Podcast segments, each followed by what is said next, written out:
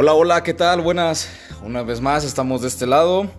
Estamos presentando un nuevo programa. Y también este, aprovecho para decirles que estamos estrenando nombre. Eh, cambiamos el nombre de la callejera Street Food a Los Vatos Gordos Street Food. Eh, eh, ya después haré un programa en donde les explique el por qué se realizó el cambio de, de nombre. Pero el concepto, las ideas, las transmisiones, todo eso sigue absolutamente igual. Y bueno, para no estarme aventando un chorote, vamos a, empezar este tercer episodio de los Vatos Gordos Street Food. Y en esta ocasión tengo otro invitado más. La verdad es que para mí esta persona fue alguien con quien he tenido la oportunidad de trabajar, alguien con quien aprendí también bastante y quiero presentarles a ustedes a Alberto Rivera, propietario de Casa Rica Cafetería. ¿Qué onda? Buenos días, ¿cómo buenos Días, ¿cómo es, buenos días, ¿cómo están todos? Muchísimas gracias Neto por, por invitarme y hacerme parte de este, de este increíble proyecto. La verdad es que eh, pues yo creo que el, sentimiento es mutuo. Eh, también eres una gran persona, te admiro muchísimo y siempre es un placer compartir la cocina contigo. Muchas gracias, viejo. Pues bueno, muchísimo amor de este lado, como ya lo, ya lo pueden ver, ¿no? Vamos a, presentarte. Este, bueno, ya te presentamos. Te voy a hacer una serie de preguntas en la que vamos a estar aquí este, respondiendo entre los dos. Y me, me interesa saber quién es Alberto, de dónde es y qué es lo que hace. Pues mira, vamos a empezar por de dónde soy. Soy 100% queretano, eh, nacido aquí, de los pocos que quedan. Eh, ¿Quién soy? Pues podríamos decir que soy un, un, pionero, un alquimista. Eh, trata de transmitir o transmite lo que siente a través de la comida, ¿no? Yo creo que me, eh, cuesta mucho trabajo poderme expresar con palabras y pues me, afiancé a, la gastronomía y a través de la comida expreso muchísimas cosas. No, y la verdad es que se nota, ¿no? O sea, yo que he seguido tu trabajo desde el año pasado, este, realmente se nota eso y, y lo que dices es muy acertado, lo de que casi no te expresas por palabras, sino más bien con, con, actos, con hechos, y eso es algo que a lo que realmente yo doy este doy algo por, por aprobado, ¿no? Eh, este programa eh, prácticamente como lo hemos, lo hemos estado manejando, pues es a, raíz de, palabras, ¿no? Preguntas y respuestas.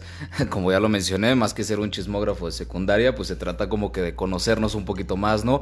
Más allá del ámbito laboral y profesional, pues eh, tratamos de hacer esa interacción divertida, ¿no? Conocer un poquito más a la persona, tanto conocerte yo como las personas que nos están escuchando, ¿no? Y realizo una serie de preguntas pues un poquito diferentes también como para salir como que de la, de la línea, ¿no? De la raya. Y una de las preguntas que a mí me interesa hacerte, porque pues en base al ritmo de vida que tú llevas y al estilo de vida, pues sí es como te voy a sacar un poquito de tu zona de confort, ¿no? Pero a mí me interesa saber cuál es la garnacha favorita de Alberto por excelencia que tú escogerías para desayunar, que dijeras, híjole, la verdad este hoy sí voy a pecar y voy a comerme esto. Pues mira, eh, soy, me gusta mucho cocinar de, todas las, cocinas, pero soy amante de la cocina mexicana por excelencia. Y eh, mi debilidad, ahora, que lo mencionas, son, las garnachas, ¿no? Siempre que, puedo y aprovecho, este, o veo algún puestecito por ahí, hago parada y, probamos un poco de todo. Y si tuviera que elegir una garnacha, yo creo que serían los tacos de cecina. Los tacos de cecina podría desayunar diario eso. Hombre, me imagino que ya así por tu expresión que estoy viendo ahorita, yo sé que los tacos de cecina son así como que los de tu top, ¿no? Por, por, excelencia. Y está chido, ¿eh? Porque ahora que ya que lo mencionas, pues ahora que te vuelvo a ver, te voy a traer unos taquitos de cecina que hacemos ahí en los vatos gordos, ahí para que los pruebes, a ver si te gustan. Otra de las preguntas que te quiero hacer es, esta es una pregunta un poquito que te va a poner a pensar un poquito más porque se trata de, de, hacer una, elección, ¿no? Ok, ok. No sé qué tanto te guste cada taco que te voy a mencionar, pero pues sí me gustaría que, le echaras coco, ¿no? Si tú tuvieras que elegir entre un taco de carnitas o un taco de barbacoa, ¿cuál escoges y por qué? Híjole, esa pregunta está bastante, bastante difícil de, responder, porque yo creo que ambos son muy buenos y yo creo que cada uno tiene como su mood exacto, ¿no?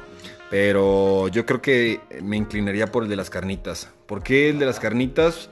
Pues yo creo que esa textura de, la carne, bueno, la corteza un poco crocante, ¿no? Por la confitura y suave, eh, combinada con la frescura del pico de gallo, el limón y una buena salsa hecha al momento, yo creo que le rompe completamente la madre al taquito de barbacoa. Entonces, si tuviera que elegir, me voy por el de carnitas.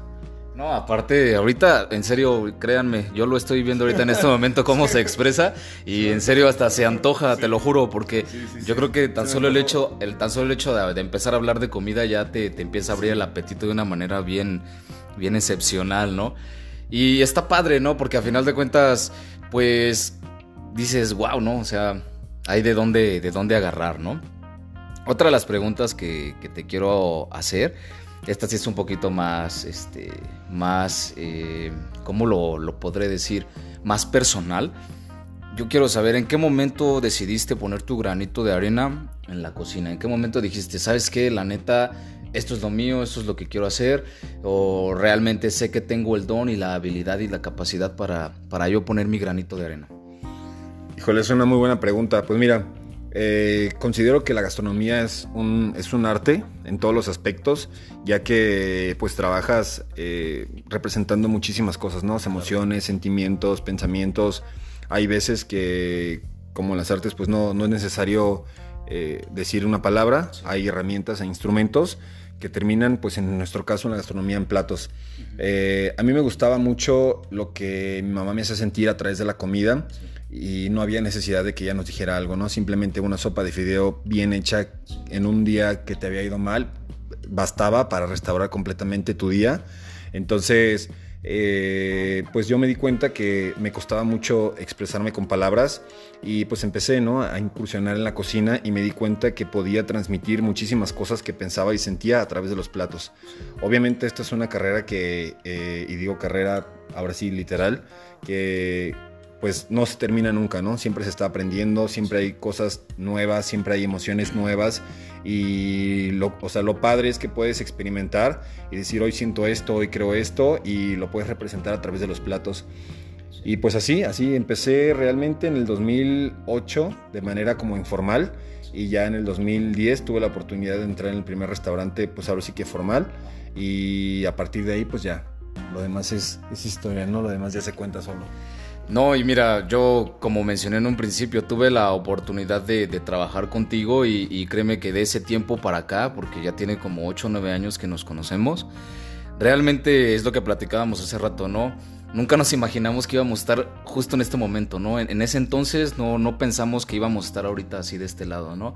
y la manera en que tú detallas tu, carrera profesional, pues es algo de lo que en algún momento yo fui testigo, ¿no? Y, y, más allá que así sonar como muy choteado así, realmente es cierto lo que mencionas, ¿no? Uno le pone el sentimiento a lo que hace, ¿no? Más, más allá de, de, aparentar o ese tipo de, de cosillas, realmente uno es donde dice, neta, me gusta estar aquí, ¿no? O sea, quiero realmente estar acá. Y una de las cosas que también yo reconozco es que cómo le metes ahí el feeling a la cocina, carnal. Te lo digo porque, o sea, el hecho no era solamente trabajar como soldados, ¿no? Sino la carrilla que se generaba ahí en la chamba, este, los buenos, malos ratos a la hora del rush, a la hora en que no podíamos ni siquiera respirar porque era una, una chinga constante. Yo creo que eso a final de cuentas también va, va forjando a uno, va generándole carácter y eso es algo que realmente te, te, lo, ha dejado bien plasmado a ti, ¿no? Yo, yo puedo ser testigo de eso.